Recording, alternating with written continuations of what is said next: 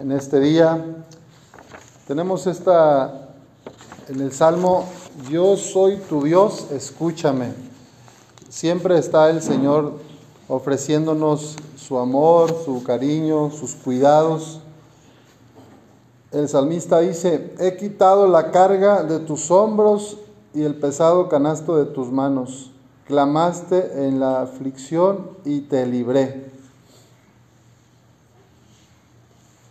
¿Quién de aquí ha sentido alguna vez esa presencia amorosa de Dios que le quita el peso? ¿Quién ha sentido alguna vez? ¿Quién ha sentido alguna vez en una prueba que se hace presente Dios de diversas maneras? Te respondí oculto entre los truenos y te probé en Meribá junto a la fuente. Escucha, pueblo mío, mi advertencia. Israel, si quisieras escucharme, Dios es amor y está buscando maneras de darse, de entregarse a nosotros siempre. El tema de el judaísmo es este mandamiento de la escucha. Escucha Israel, es el primer mandamiento. Escucha Israel. El Señor nuestro Dios es el único. Y así empieza, ¿verdad? El Shema es este es este ponerse atentos, abrir el corazón para escuchar a Dios, escuchar su palabra. Y bueno, gran parte de los problemas de nuestro mundo vienen de que no escuchamos, no estamos escuchando la, la voluntad de Dios o lo que más conviene a nuestra gente, a nosotros mismos. El salmista hacia el final dice, ojalá que mi pueblo me escuchara y cumpliera Israel mis mandamientos. Comería lo mejor de mi trigo y yo lo saciaría con miel silvestre. O sea, si yo escuchara a Jesús, si yo escuchara al Padre, al Espíritu Santo que está en mi corazón, probablemente estaría más feliz, viviría mejor, tendría mejores relaciones con otros, tendría menos odios, menos envidias, estaría más libre y estaría amando, dándome a los demás. En este tiempo de cuaresma se nos invita a conversión, Conviértanse, dice el Señor, porque ya está cerca el reino de los cielos. Y bueno, el escriba que le pregunta a Jesús, como viendo, a ver, este, este es maestro, es rabino, estudió, no estudió, pero me han dicho que sabe mucho, vamos a, probarlo, ¿verdad? Y este escriba experto en la ley, en la Sagrada Escritura, pues va a ver a ver si Jesús sí sabe de la ley de Moisés. ¿Cuál es el primero de todos los mandamientos? Le pregunta Jesús.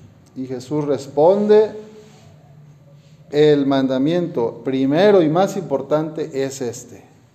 Escucha Israel, el Señor nuestro Dios es el único Señor. Amarás al Señor tu Dios con todo tu corazón, con toda tu alma, con toda tu mente y con todas tus fuerzas. El segundo es este Amarás a tu prójimo como a ti mismo.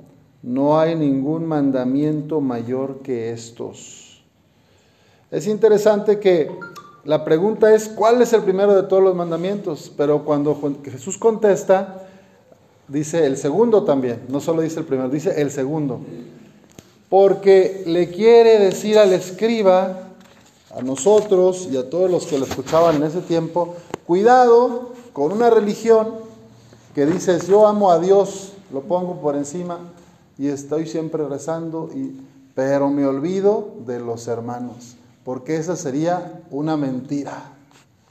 Una religión verdadera, un amor profundo por Dios, implicará siempre un amor a los hermanos, un cuidado de los otros. Y el escriba le contesta, muy bien maestro, le pone 10, tienes 10, ¿verdad? Tienes razón cuando dices que el Señor es único y que no hay otro fuera de Él, y amarlo con todo el corazón, con todo el alma, con todas las fuerzas, y le agrega, el segundo que dijiste sí es cierto, y amar al prójimo como a uno mismo, vale más que todos los holocaustos y sacrificios.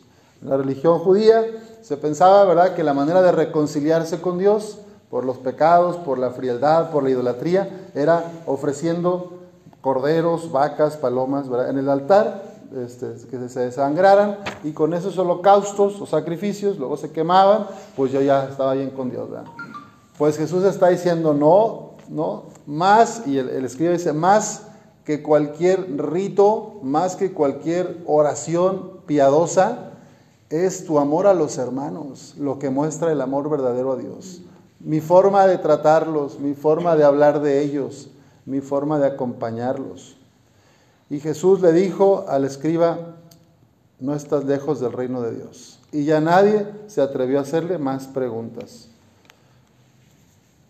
Ayer tuve la fortuna, la gracia de ver el amor de una madre que pues me pidió en el último día de la quimioterapia de su hijo, me dijo, de la radioterapia, perdón, de una radioterapia, dijo, me gustaría que fueras y estuvieras ahí porque al salir de la última tocan una campanita y les hacen como una, un festejo, les aplauden los demás que están en el tratamiento y pues, bueno, vamos a rezar, vamos a la clínica y a lo mejor nos quieren recibir la bendición, pues ¿cómo ves? Vamos. Pues fue un momento de muchísima alegría ver al hijo terminando ese tratamiento y ver a toda la gente, ¿verdad?, cómo le aplaudía y los demás enfermos que estaban en proceso, que quisieron también, este, no solo la bendición, ¿verdad? Yo les ofrecí, si alguien quería la unción, y, varios, como unos 10, se, pasaron, y, pues le di la unción de los enfermos. Yo no más iba a dar una bendición. Entonces, pues yo vi ahí la presencia de Dios, ¿verdad? Este, como, bueno, para empezar, porque el hospital se han puesto muy difíciles para entrar este, los de la Guardia Nacional o Federal, no sé quién, entró hace un mes a, los hospitales públicos y están muy difíciles. Entonces todo se, se, acomodó, entré y oramos. Y bueno, todo por el amor de una madre, ¿va? Una mamá que quería que hubiera eso. Y cuánto bien se le hizo a otra gente, ¿verdad? Que ni lo esperaba. Y también esperaba ahí pasar a la radioterapia. Pues vamos a dar gracias a Dios porque por pequeños gestos de una persona se puede beneficiar muchísima gente. Fíjate. Y bueno, ahorita que veo aquí a las hermanas este, de la casa Padre Estala, pues vean su vida, ¿verdad? Consagradas al cuidado de ancianos, enfermos. Y es una vida oculta, anónima, no nos damos cuenta. Pero cuánto bien han hecho, por cuántas décadas, a cientos de hombres y mujeres, ¿verdad? Entonces, pues oremos por ellas, por su apostolado, por el amor a Dios, que lo viven en el amor a los hermanos realmente, ¿verdad? Pidamos a todos que el amor nuestro sea de verdad, no solo en oración a Dios, sino en amor y compasión con nuestros hermanos. Que así sea.